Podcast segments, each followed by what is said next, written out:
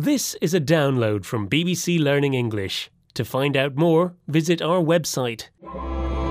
The English we speak. From bbclearningenglish.com. Welcome to the English We Speak. I'm Feifei. And I'm Rob. A very messy and scruffy Rob, if I may say so. Did you not have time to brush your hair today? Feifei, things are a bit difficult at the moment. I'm having some work done on my house. And has your hairbrush gone missing? No, no, I'm not living at home at the moment. I'm sleeping where anyone has a spare sofa. It was Neil's house on Monday, Paul's on Tuesday, Sam's on Wednesday. I get it. You're couch surfing. Yes, even though I don't own a surfboard.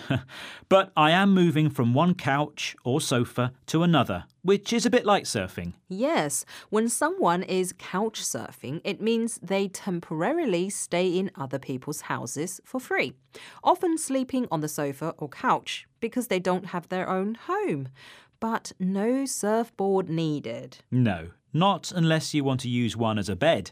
Let's hear some more examples. Since I left university, I haven't been able to find a job, so I've been couch surfing at my friends to try and save money. I've been couch surfing around the world. It's a great way to meet other people and it makes travelling affordable. I've had an argument with my girlfriend, so I'm moving out. Do you mind if I couch surf with you guys for a few weeks? Please?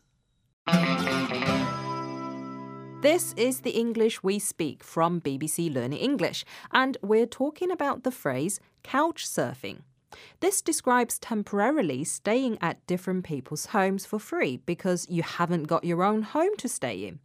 It's not great if you haven't got your own place to live in, but luckily for you, Rob, the work on your house is temporary and you'll be back living at home soon. Well, maybe not. Oh, why's that? Well, the builder has found a lot of the woodwork to be rotten and it needs replacing, and that could take weeks. So I was wondering. You want to couch surf at my house? The answer is no. I don't want you carrying out the other meaning of couch surfing. Mm, and what's that? Couch surfing can sometimes mean just lying on the sofa watching TV or browsing the internet on your laptop. Oh, yeah, but I do the washing up. The answer is still no. Bye, Rob.